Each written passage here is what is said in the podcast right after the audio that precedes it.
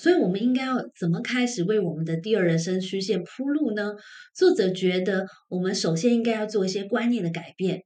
那么，他告诉我们一个公式，是关于满足感的，也就是人生的满足感其实是等于你所拥有的除以你所想要的。这是一个非常简单的数学公式，大家应该都知道，有学过除法的人都知道，其实当你的分子越小的时候，你的数值就越大。Hello，欢迎收听台版米兰达的《只感可废》，我是主持人 Shannon，用一杯咖啡的时间来聊聊职场和人生。Hello，你好吗？好久不见了。如果你有注意到的话，自从我九月回台湾之后呢，其实我们马不停蹄的录了好几集跟来宾的对谈，所以今天也很高兴有这个机会来跟你聊聊我最近的心情跟最近发生的事情。那我不知道你是不是跟我一样，在迈入第四季的同时呢，还在忙着工作。有些人可能已经开始忙着准备明年的计划。那我也是一样。不过除了工作之外呢，我最近还是持续的在 EMBA 的学习。虽然从 UCLA 回来了，不过我们还在为下一个学期的课程做准备。那所以在这一段期间，我也修了不少 online 的课程。这其中呢，有一门。我特别有感的课呢，它叫做 Emergent Technology。那这门课其实谈的就是最近以来全球的一些新兴的科技，那么包括 AI、生成式 AI，包括了 Quantum Computing 量子运算，然后包括了 Big Data 等等。那我对这堂课的印象很深的原因有两个，第一个当然是因为我大家知道我是做科技公关的，所以随时掌握科技的一些新的动态跟科技，本来对我的工作来说就很重要。那么另外一点呢，就是我从这位教授身上观察到了很多文化的差异。那我们教 Emergent Tech 这一堂课的 Professor 是一位德意的瑞士人。所以在文化的层面来说，其实它是受德国的影响比较深。所以从他 organize 这个课的方式，你就可以察觉到很多很精确的一些设计。譬如说，我们每一次课堂结束之后呢，就要小考。那么教授他会给你二十四小时的时间，也就是说你在二十四个小时之内呢，一定要上网去完成这个考试。而每个考试呢，它规定我们必须要在十八分钟内完成，那为什么会是十八分钟而不是二十分钟或者三十分钟这样的整数呢？这个原因是因为每一个小考总共是十二题，那么教授他认为呢，你不应该花超过九十秒来写任何一题。所以十二题乘以九十秒就是十八分钟，所以你看它这样设计是不是很精准？如果你在十八分钟内还是没办法把考卷写完，那怎么办呢？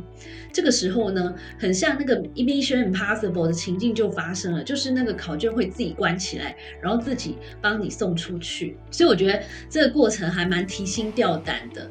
那么另外，我觉得成绩单的这个呈现方式也很有乐趣。包括我在过去修了很多课，那通常我们拿到的成绩单就是会告诉你一个总成绩，比如说你是 A 还是 B 还是 B plus 等等的。那比较细节一点的，可能就会告诉你说，比如说你拿到 A，那 A 是怎么来的？比如说你在呃参与度方面拿几分，然后你在小考方面拿几分，在期中考方面拿几分，或者是你的这个报告的表现怎么样等等。但这位教授呢，他的这个成绩单细节的程度，我觉得真的令我觉得叹为观止。比如说，你拿到这个成绩单一打开呢，你看到成绩除了你自己拿几分之外，你会看到是全班最高分的拿几分，然后全班最低分是多少。这个班级的中位数是多少，以及中数是多少？还有更恐怖的是呢，他画了一个这个中型图。学过统计的人应该都知道，中型图就是一个常态分布图。然后呢，在中型图上面你会看到一个黑点，也就是说你大概是在全班里面你算是考得怎么样？他会写零零的呈现给你看。那么另外就是他设计课程参与的方式，我觉得很有也很有趣。呃，就像我之前几次的节目里面有提到，在国外的环境里面，其实很重视你有没有很好的参与这个课。那通常教授评估你有没有很好的参与这个课的方式，有看几个点。第一个是你必须要出席，第二个就是说你必须要在课堂上积极的发言。可是，在这门课里面，其实，嗯，你参与的方式有好几个。第一个是因为我们是 Zoom 呃 class，所以在 Zoom 上面其实有一个举小手的功能。那你可以选择按下你的小手，然后教授会按照举手的顺序来点人发言，这是第一个。那么第二个方式是，他也特别开了一个 chat room，然后呢，任何想要参与的人也可以在这个 chat room 上面留言。那么他也会。把它视为一个参与的一个呃方式，那我觉得这样的设计蛮好的，也蛮贴心的，因为其他有考虑到一些外国的朋友的需求，因为有一些人可能是因为文化差异的关系，或者是个性比较内向，或者是说他的呃语言可能英文不是他的 native language，然后他对于频繁的在这么多人面前发言，觉得比较紧张。所以我觉得，其实它这样子的设计是非常 inclusive 的，它有考虑到不同人的需求，然后尽量力求公平，让每一个人都有一个参与和表现的机会。其实，在这堂课里面，我学到的其实远远不只是呃技术科技上面的一些知识或是趋势，更重要的还有对于德国文化的一个体验，还有对于文化差异的一些很有趣味的观察。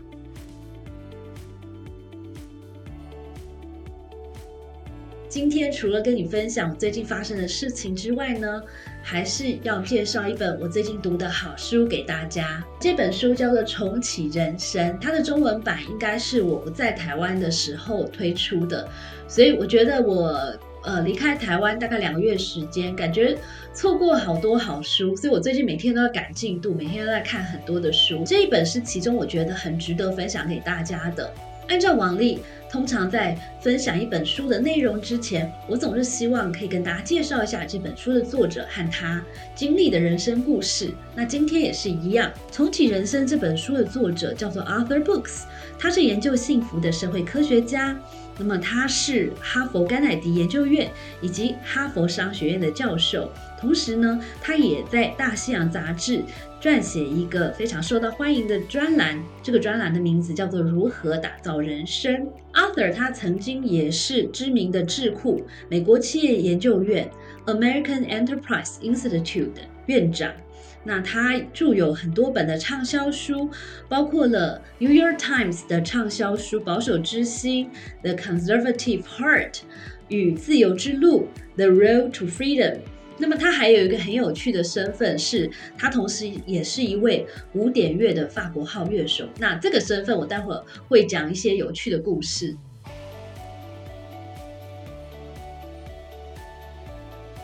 在这本书的一开始，其实就分享了一个非常吸睛的故事哦，它是关于达尔文。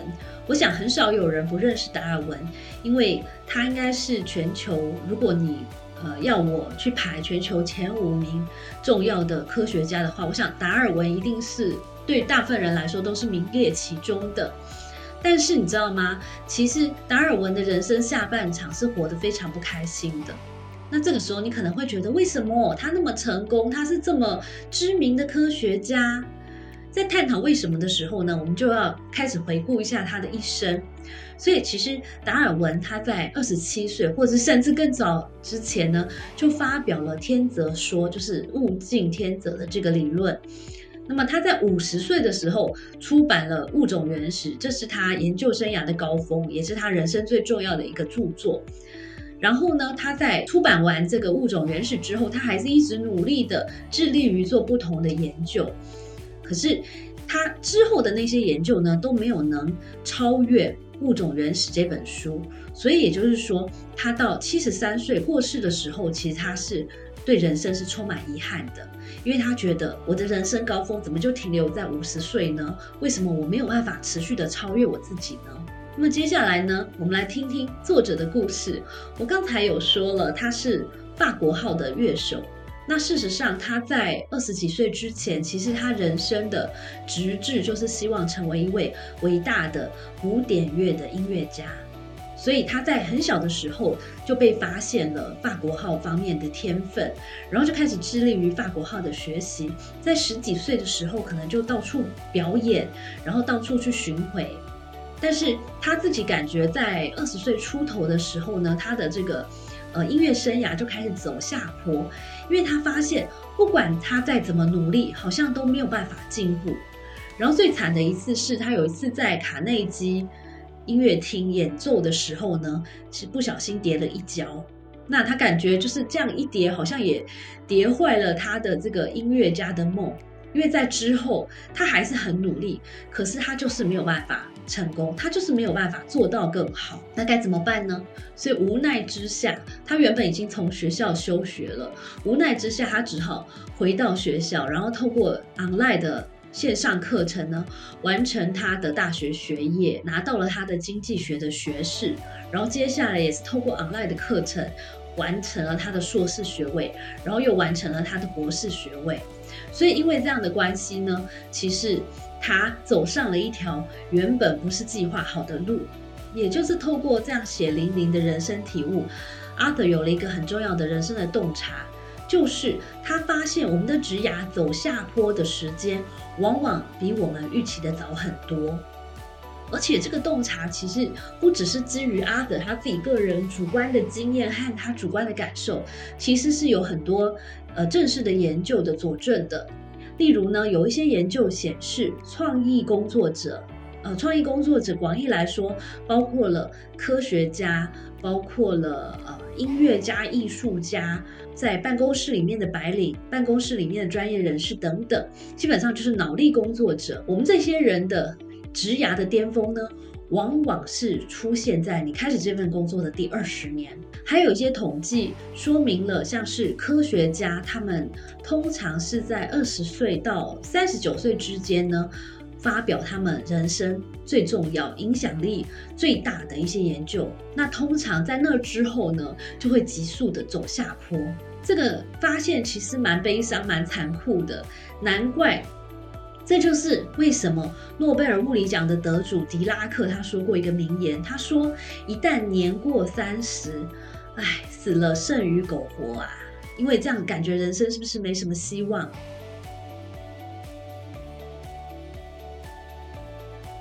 我想听到这边，你应该像当时的我一样，是不是觉得哇，好恐怖？那我该怎么办呢？这个时候呢，我们的作者 Arthur 提出了一些让我们解套的方法，就是他告诉我们，其实人生有两种智力，一种叫做流体智力，一种叫做晶体智力。所谓的流体智力，简单的说来就是解析抽象问题的能力。那么这样的智力其实会随着年龄的增长，或者是体力的衰退而退化。但是有另外一种智力叫做晶体智力。晶体智力呢，就是你这一生中，呃，透过含化与学习所获得的知识。这一种晶体智力呢，其实是会随着你人生经验的累积而不断增加，而且是没有上限的。那讲到这边呢，很会说故事的作者又跟我们分享了巴哈的故事。巴哈其实是一位善用晶体智力的典范。其实巴哈跟达尔文面对一样的问题，就是他们在很年轻的时候就缔造了人生的高峰，但是当他们的年龄渐长，那么体力慢慢衰退，就发现他很难超越自己的成就。但是巴哈虽然跟达尔文同样的这样的遭遇呢，但是他做了不一样的选择。他其实反而是开始善用自己的晶体智力来指导他自己同样也是很有天分的儿子，然后也开始教很多的学生，然后做很多经验的分享跟传承。所以其实他在晚年的时候，他不但没有郁郁而终，反而是很有成就感的。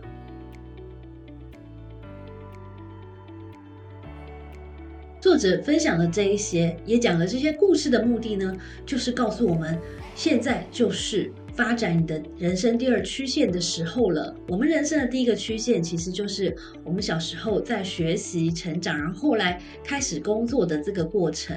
那么这个时候呢，我们最会用到的是我们的流体智力。而人生的第二个曲线呢，就是当你发现你的职涯已经过了巅峰，那么这个时候呢，你就应该要开始善用你。这些年来，不管是透过学习或是经验所累积的晶体之力呢，来帮助别人，或者是为整个的社会、整个的世界呢带来一些正面的改变。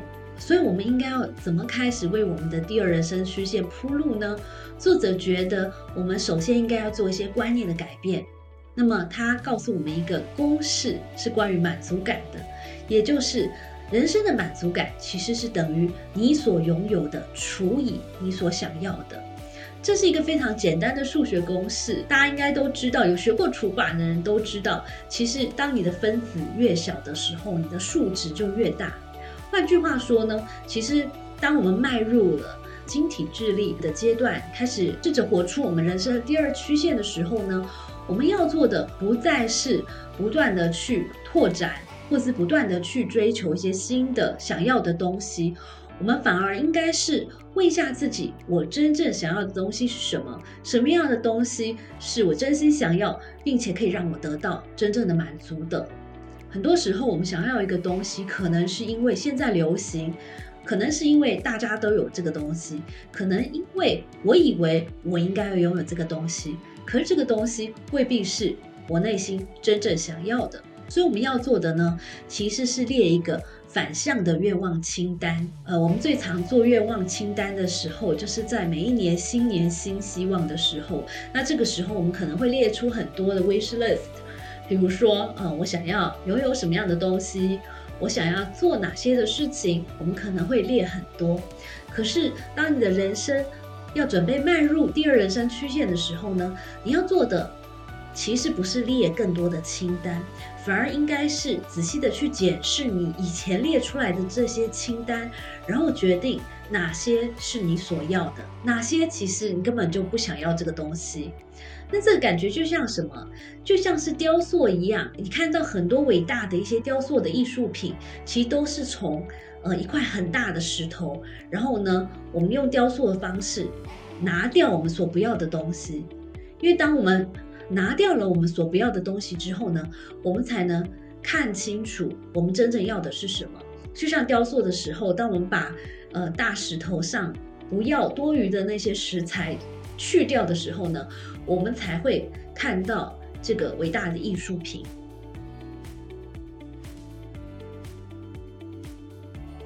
其实呢。我买这本书哦，我第一眼被这本书吸引，就是它的封面。如果了解我一点的朋友，应该知道我很喜欢园艺，所以我对树其实是很有感情的。那这本书的封面其实就是白杨树林，然后非常壮观，所以看起来我觉得很疗愈。That's why 我会主一眼就看到这本书，然后把它翻开来。翻开书之后呢，在作者在其中一个章节有讲到，这些树叫做白杨树。其实你看到画面上的白杨树，每一棵都是长得又高又直，然后很瘦。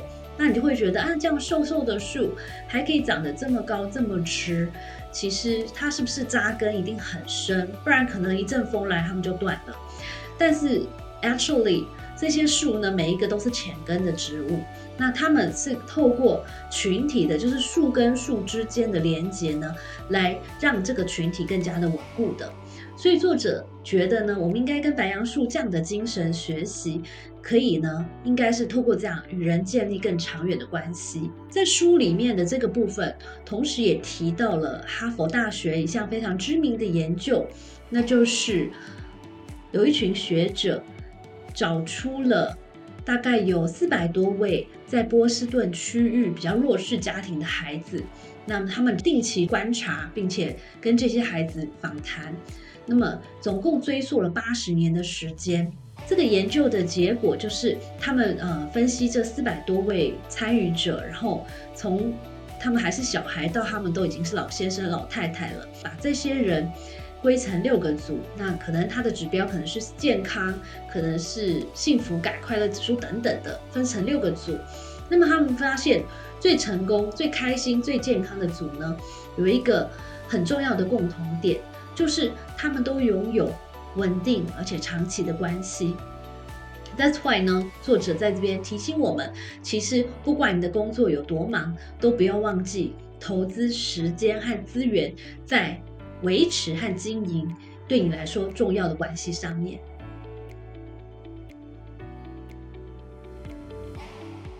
这本书的作者 Arthur Brooks 有一个很大的优点，是他非常善于讲故事，他非常善于举例子。所以在这本书的尾声，他也举了一个很好的例子，叫做在落潮的时候抛竿。我自己不钓鱼，但是如果喜欢海钓的人，我不知道你同不同意他这样的观察，就是很多人呢都以为在涨潮的时候可以钓到最多的鱼，但是根据他自己的经验，其实。真正钓到最多鱼的时候呢，其实是在落潮的时候，这个时候你可以有很好的收获。所以他用这个来隐喻，告诉我们，其实当你的人生迈入晶体智力，也就是你人生第二曲线的这个阶段呢，其实反而是你可以拥有更多收获的时候。As long as 你的心态上做了对的转变。在今天节目的尾声，我想分享一句作者的话。那就是你最大的人生转变，不必是危机，反而是令人兴奋的冒险，充满以前从来不知道的机会。听完了今天的分享，不管你现在的年龄是二十岁、三十岁、四十岁、五十岁，不管你处在人生的任何的阶段，都希望你可以从这一集的分享里面得到很大的动力，来好好的善用你的流体智慧。或者是晶体智慧来创造更丰富的人生，加油，You can do it！我们下次见。谢谢收听今天的 Podcast，希望你喜欢今天的这杯咖啡。我们的节目名称是台版米兰达的质感可废，欢迎订阅我们的频道，分享你的想法，也可以追踪我的粉丝专业台版米兰达的创业笔记。我们下次见喽，拜拜。